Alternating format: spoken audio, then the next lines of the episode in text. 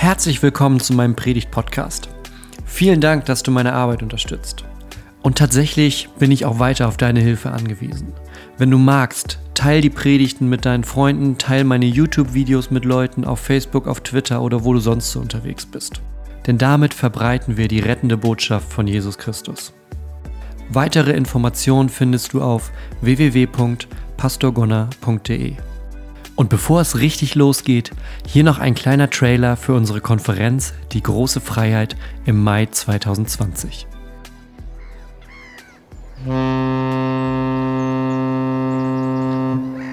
Freiheit.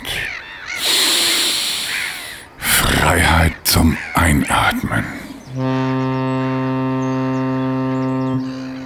Träumst du auch davon? Dann komm nach Hamburg. Vom 1. bis 3. Mai feiern wir die große Freiheit 2020. Eine Konferenz wie frische Luft für deinen Glauben. Mit erstklassigen Referenten, guter Musik und einer befreienden Botschaft. Tickets ab sofort auf frei und los.de. Wir haben heute den ersten Advent und ich dachte mir, wenn jetzt schon die Adventszeit auf die Weihnachtszeit hin anfängt, dann reden wir heute doch mal über Liebe. Ich habe gegoogelt ist ein wichtiger Teil auch meiner Predigtvorbereitung. 74 Prozent der Menschen in Deutschland glauben an die Liebe fürs Leben. 74 Prozent glauben an die Liebe fürs Leben. Ich habe dann nochmal geguckt, wie ist das so mit der Liebe auf den ersten Blick, weil das finde ich auch immer interessant. 76 Prozent aller Frauen glauben an die Liebe auf den ersten Blick. Ich habe dann überlegt, ist das bei den Männern wohl anders? 76 Prozent der Frauen glauben an Liebe auf den ersten Blick. Wie ist das? Wer meint, dass das bei Männern mehr ist? Dass mehr Männer auf, an die Liebe auf den ersten, ersten Blick glauben? Kann sich einmal melden? Ah, okay. Bruder hat es erlebt. Wer glaubt, dass es weniger ist? Weniger Prozent? Alle anderen wahrscheinlich so? Ich war mir, ich war mir auch ziemlich sicher, dass es weniger ist. Es ist auch weniger, aber nicht so viel, wie ich dachte. Ich dachte, da kommt jetzt eine ganz nötige Zahl aber es sind nur 3% weniger. Also auch bei den Männern ist die Romantik noch nicht verloren, offensichtlich. Das ist doch schon mal gut. Haben wir das heute Morgen schon mal festgestellt? Auch bei den Männern ist das mit der Romantik noch nicht alles verloren. Und Liebe ist ja so eine Sache. Mit der Liebe ist es ja so, manchmal ist die da, man merkt das plötzlich. Manchmal ist es auch Arbeit, sich immer wieder zu vergewissern, an der Liebe zu arbeiten. Und heute ist so ein bisschen die Frage, wer bekommt deine Liebe? Da gibt es ja ganz viele Optionen. Ne? Ein Partner, eine Partnerin, Kinder, die Familie, alle zusammen, besondere Freunde vielleicht. Wer bekommt deine Liebe? Und der Text, den wir dafür heute haben, der für heute ausgesucht ist, der steht im Römerbrief im 13. Kapitel. Und da ist so ein bisschen, das ist zumindest das, was ich heute so als These mitgebracht habe, dass echte Liebe, so richtig echte Liebe, wovon Paulus hier spricht, dass die gar nicht so häufig ist, wie wir manchmal glauben.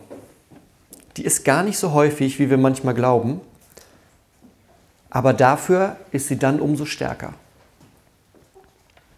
Ich will mal den ersten Vers hier vorlesen, den wir heute haben. Das ist in Römer 13. Und da schreibt Paulus, seid niemandem etwas schuldig, außer dass ihr einander liebt. Denn wer den anderen liebt, der hat das Gesetz erfüllt. Seid niemandem etwas schuldig, außer dass ihr einander liebt. Man muss ein bisschen zum Hintergrund wissen, Ne, 13 Kapitel oder 12 Kapitel waren davor schon. Paulus hat schon ganz viel Wichtiges den Römern erzählt. Und er hat ihnen schon ganz wahnsinnig viel erzählt. So ist das bei ihm immer. Er erzählt erst über die theologischen Dinge, also so über das, was im Kopf stattfindet. Was glaubt man, wie funktioniert das und wie ist das? Und wenn er dann gegen Ende von dem Brief ankommt, dann schreibt er darüber, okay, und was machen wir jetzt damit? Wie sieht das denn jetzt im Alltag aus? Wenn wir wissen, das und das ist so, was Christen glauben, was bedeutet das fürs Handeln? Und das ist hier auch so. Er hat vorher darüber erzählt, was man alles so wissen muss, ganz viele große theologische Themen und kommt jetzt dazu, darüber zu reden, und was bedeutet das jetzt im Alltag. Und er sagt, seid niemandem etwas schuldig, außer dass ihr einander liebt. Und bei diesem seid niemandem etwas schuldig, da sind bei mir so, so ein bisschen die Alarmglocken angegangen. Bei uns gab es, als ich Kind war, eine Regel. Es gab eine Regel zu Hause. Vielleicht kennt ihr das auch noch, als ihr Kinder wart oder von euren Kindern oder Enkelkindern.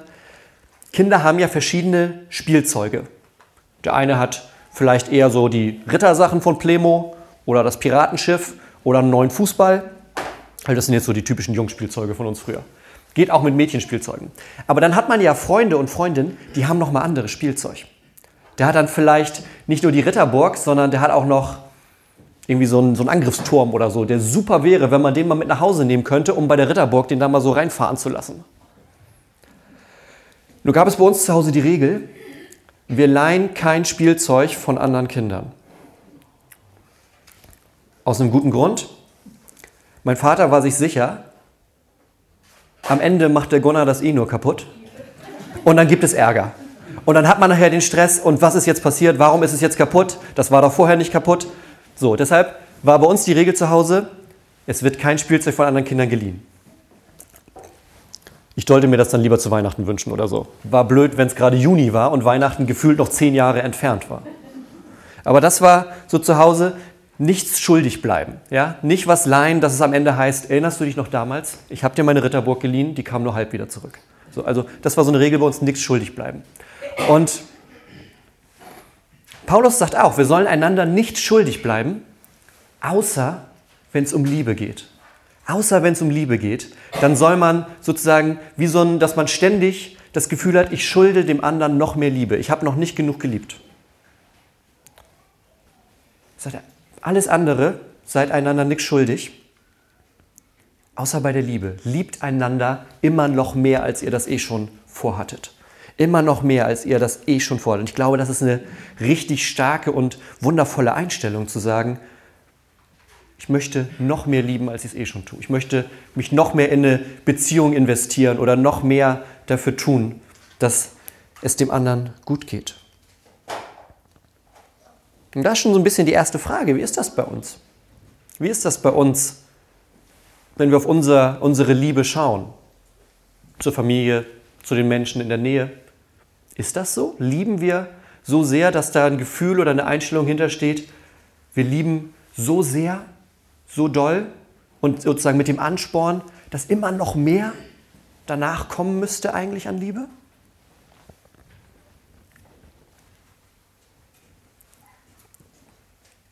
Das Praktische ist, Paulus redet noch ein bisschen weiter darüber. Er sagt nicht nur, seid niemandem etwas schuldig, außer dass er einander liebt, denn wenn man den anderen liebt, dann erfüllt man das Gesetz. Und dann sagt er, denn das alles, und jetzt zählt er so ein paar Sätze auf, die ihr wahrscheinlich kennt. Du sollst nicht Ehe brechen, du sollst nicht morden, du sollst nicht stehlen, du sollst nicht lügen, du sollst nicht begehren. Und wenn es noch irgendein anderes Gebot gibt, das alles wird in diesem Wort zusammengefasst. Du sollst deinen Nächsten lieben wie dich selbst. Sagt Paulus den Römern. Du sollst deinen Nächsten lieben wie dich selbst. Damit zitiert er was aus dem Alten Testament, was auch Jesus schon zitiert hat, als er gefragt wurde. Jesus wurde mal gefragt, was ist überhaupt das wichtigste Gebot? Sag mal, du kennst dich aus. Was ist das wichtigste Gebot? Er hat gesagt, ja, da gibt es zwei. Gott lieben mit ganzem Herz, mit ganzer Seele, ganzer Kraft und deinen Nächsten wie dich selbst. Das ist ein Grundsatz unseres Glaubens. Gott lieben und unseren Nächsten lieben. Und das sagen wir, glaube ich, schneller, als wir manchmal drüber nachdenken. Den Nächsten lieben wie sich selbst. Das klingt natürlich auch besser, wenn man das sagt, als wenn man so wie Paulus vorher aufzählt, was man alles nicht machen soll. Nicht morden, nicht Ehebrechen, nicht lügen, nicht stehlen, nicht die Dinge von meinem Nachbarn begehren, weil der schon wieder ein neues Auto hat. Ist natürlich leichter zu sagen, naja, zusammengefasst ist das ja, ich liebe meinen Nächsten wie mich selbst. Aber was würde das denn bedeuten, meinen Nächsten so zu lieben wie mich selbst? Was würde das denn bedeuten? Ich glaube, das ist schwieriger, als wir uns das manchmal vorstellen.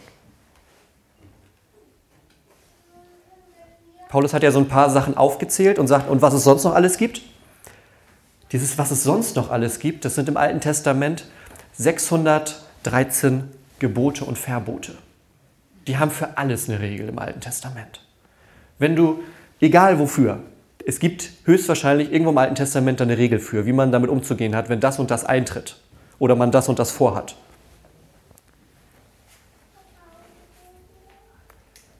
Und Paulus sagt, all das ist zusammengefasst in Liebe deinen Nächsten wie dich selbst.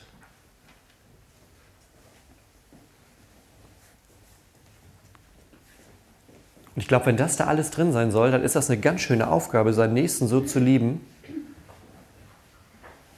dass wir in der Liebe nicht schuldig bleiben, dass es immer, immer noch weitergeht.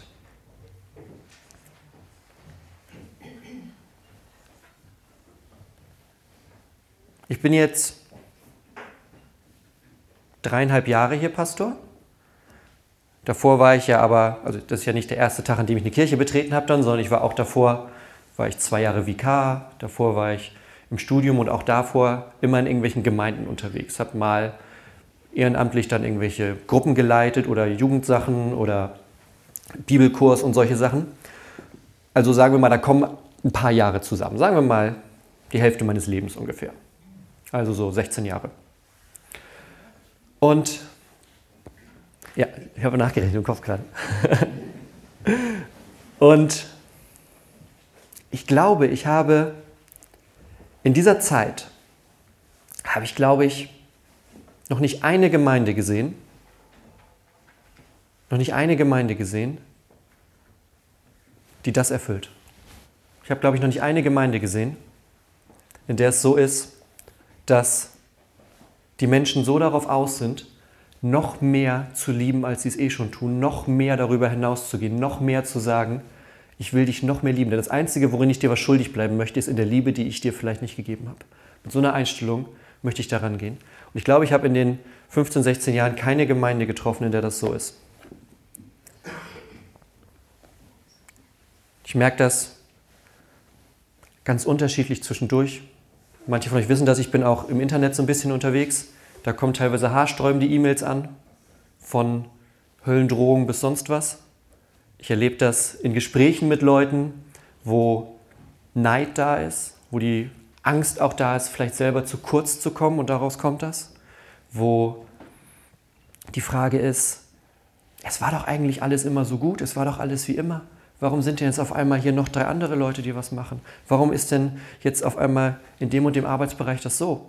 Das habe ich hier erlebt, das habe ich in der Gemeinde davor erlebt und in den vier Gemeinden davor auch. Warum ist das so? Warum sagt Paulus, seid euch nur was in der Liebe schuldig? Und dann fängt er so ein bisschen an aufzusehen und sagt, naja, aber eigentlich ist da schon alles mit drin. Wenn ihr euch so sehr liebt, dass ihr euch immer wieder über euch selber hinauswachsen wollt in der Liebe zum anderen, Warum erleben wir dann trotzdem in unseren Gemeinden irgendwie so ein bisschen auch ganz, ganz oft das Gegenteil? Wo lieben wir richtig? Wo lieben wir so, dass es wirklich in dem Moment nicht eine Sekunde um uns selbst geht, sondern nur um den anderen?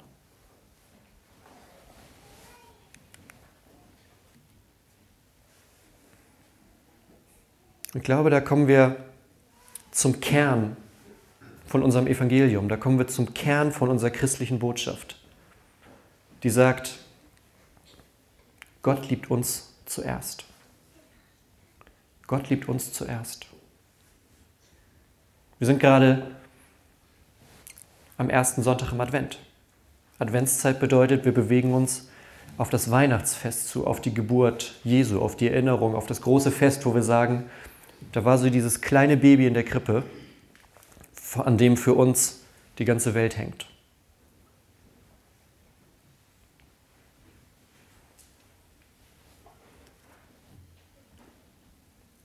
Warum ist Jesus auf die Welt gekommen? Der ist nicht auf die Welt gekommen, weil er nichts Besseres zu tun hatte. Der ist nicht auf die Welt gekommen, weil der gerade sagte, ach, ich habe gerade mal 33 Jahre Zeit, was mache ich jetzt? Der ist nicht auf die Welt gekommen, weil das irgendwie eine nette Idee war. Der ist auf die Welt gekommen, weil es keine andere Möglichkeit gab.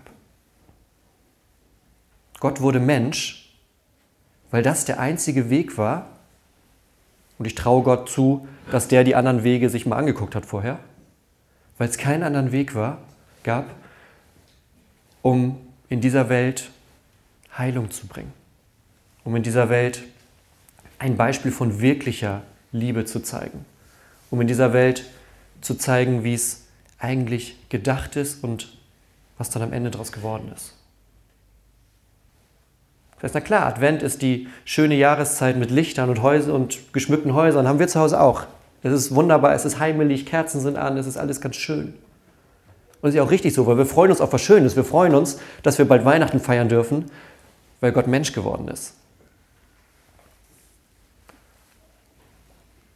Aber im Hintergrund steht, dass wir das alles feiern, weil Gott in die Welt kommen musste mit der Liebe, die wir hier eigentlich schon haben sollten. Und da geht Paulus nachher auch hin. Im nächsten Vers geht es dann weiter. Und all das lasst uns tun, also dieses gegenseitig lieben, weil wir die Zeit erkennen, dass die Stunde schon da ist, vom Schlaf aufzustehen, weil unsere Rettung jetzt näher ist, als da wir gläubig wurden. Die Nacht ist vorgerückt, der Tag aber nah herbeigekommen. So lasst uns die Werke der Finsternis ablegen und die Waffen des Lichts anziehen. Das ist so eine Sprache, die klingt erstmal so ein bisschen schräg. Das ist so eine ganz typische Sprache, wenn die Bibel anfängt, darüber zu reden, wo bewegen wir uns denn jetzt eigentlich gerade hin? Wie geht es denn immer, wie geht denn weiter, wie geht es auch irgendwann zu Ende? Das ist so die Sprache, wenn es um die letzten Dinge geht. Ja, da geht es dann darum, wach zu bleiben. Aus dem Schlaf erwacht sein bedeutet zum Glauben kommen und dann aber auch nicht ständig wieder einzupennen. Ja? Wach bleiben. Und eigentlich sollten Christen doch daran erkannt werden. Daran erkannt werden, dass da was anders ist als woanders. Dass da die Liebe stärker herrscht als woanders. Immerhin haben wir den Gott, der die Liebe erfunden hat. Den Gott, der gesagt hat, ich liebe dich so sehr, ich werde Mensch für dich und sterbe am Kreuz. Jesus hat mal gesagt, seine Freunde lieben kann jeder. Das ist einfach. Also einen besten Freund, den zu lieben, dem vielleicht was Gutes zu tun, dem zu helfen, das ist nicht schwer. Das kriegen wir alle hin. Jesus sagt, die Feinde zu lieben, das ist schon eine Herausforderung. Das ist schon nicht so einfach. Liebt eure Feinde, betet für die, die euch verfolgen. Wir kennen, haben dieses Christenverfolgungsproblem hier jetzt in Westeuropa nicht so stark wie woanders, aber es gibt immer noch Regionen, und es wird auch nicht weniger auf der Welt, wo Menschen für ihren christlichen Glauben umgebracht werden. Und dann stelle ich mir vor, der schlägt seine Bibel auf und liest, bete für die, die dich verfolgen. Was ist das denn für eine Aufgabe? Was ist das denn für eine Aufgabe? Bete für die, die dich verfolgen und liebe deinen Feind.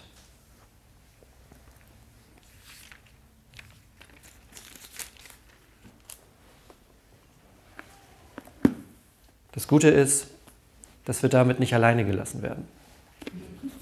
Und deshalb ist es, glaube ich, auch kein Zufall, dass dieser Text heute am ersten Advent da steht, wenn wir uns daran erinnern, dass Jesus vor 2000 Jahren in diese Welt gekommen ist und dass wir darauf warten, dass er wiederkommt. Wenn man kurz zurückblättert im Römerbrief, also die Römer damals, die hatten das schon gelesen, bevor sie das gehört haben, was ich euch gerade erzählt habe. Im achten Kapitel. Denn was dem Gesetz unmöglich war, weil es schwach war, das tat Gott und sandte seinen Sohn, damit die Gerechtigkeit, die das Gesetz fordert, in uns erfüllt würde. Nicht nach dem Fleisch, sondern nach dem Geist. Der christliche Glaube ist an manchen Tagen einfach so ein ständiges Wiederaufstehen. Oder wie Paulus sagt, wach bleiben, wieder wach werden, nicht wieder einschlafen. Der christliche Glaube ist ein Wiederaufstehen. Denn nur weil man Christ ist, ist man nicht automatisch ein besserer Mensch. Aber es ist ein neuer Anspruch da. Es ist der Anspruch da, als Gemeinde, als Christen, wie so ein kleiner Leuchtturm zu sein für das, was noch kommt ein Leuchtturm zu sein und zu sagen, es gibt da diesen Ort, da sind die Regeln irgendwie so ein bisschen anders. Es gibt da so einen Ort, da versuchen die Menschen tatsächlich, den anderen immer noch mal mehr zu lieben, als sie es eh schon tun. Es gibt da so einen Ort, die warten wirklich, dass da einer wiederkommt, der gesagt hat, ich bin das Licht der Welt. Und wer mir nachfolgt, der wird nicht in der Finsternis bleiben. Es gibt da so einen Ort, Da glauben die Menschen an einen Gott, der sagt, wenn es um die Liebe fürs Leben geht, dann sind das bei mir 100 Prozent. Und das sind die christlichen Gemeinden. Und das ist auch ja, der Anspruch, der an uns gestellt wird. Erfüllen wir den immer? Nein, habe ich ja eben schon gesagt, habe ich auch häufiger selber gemerkt. Tun wir nicht. Aber das befreit uns ja nicht von dem Anspruch. Das sollte uns ja noch mehr dazu führen zu sagen, wie kann das dann aussehen? Was können wir tun? Wie können wir Gott stärker mit hineinnehmen, auch in die alltäglichsten Dinge? Wie können wir stärker versuchen, dass dieses Licht, was wir jetzt in der Adventszeit ja ganz bildlich hier immer heller werden lassen, in unseren Häusern, in unseren Kirchen, in unserer Erwartung, wie können dieses Licht mit dieser Strahlkraft, wie kann das noch stärker werden? Und wie müssen wir uns dafür auch von Gott verändern lassen? Wo sind die Dinge, bei denen es dann heißt, das ist wohl ein falscher Weg?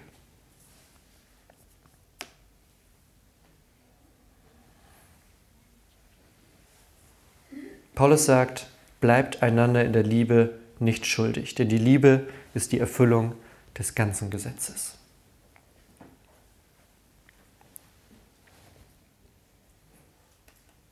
Und ich möchte jetzt gleich, dass wir gemeinsam genau dafür beten. Dass wir genau dafür beten, dass in den christlichen Gemeinden genau dieser Satz, liebt einander noch mehr, als ihr es eh schon tut, dass der noch mehr Realität wird. So wie Jesus gesagt hat, die Leute werden euch daran erkennen. Die Leute werden erkennen, dass bei euch was anders ist, wenn sie sehen, wie ihr liebt. Wenn sie sehen, dass ihr anders mit Menschen umgeht. Wenn sie sehen, dass ihr anders singt, dass ihr anders betet, dass ihr anders vertraut, dass ihr anders durchs Leben geht. Daran werden die Menschen erkennen, dass hier was anders ist, sagt Jesus. Und dafür wollen wir jetzt beten.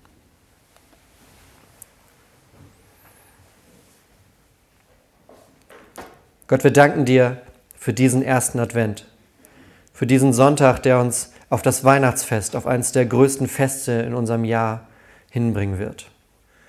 Und wir danken dir, dass du vor 2000 Jahren in die Welt gekommen bist. Und wir erwarten, dass du wiederkommst, für Gerechtigkeit sorgst und eine neue Welt mit dir bringst. Gott, bis dahin bitten wir, dass du uns immer weiter stärkst, dass du uns die Hoffnung, das Vertrauen und den Glauben gibst, dass wir durch deinen Geist, der in uns Christen wohnt, dass wir dadurch dieser Welt ein Stück weit ein anderes Gesicht geben können. Dass wir auch mit den begrenzten Mitteln und Möglichkeiten, die wir haben, dass wir damit die frohe Botschaft, die du uns bringst, dass du uns liebst, dass du uns liebst trotz allem, dass du uns annimmst mit deinen weit ausgebreiteten Armen und uns ja einfach zu einem neuen Leben führst, dass diese Botschaft auf immer mehr Ohren und Herzen trifft. Gott, wir bitten dich, sei du bei uns und rüste uns dafür aus. Im Namen Jesu. Amen.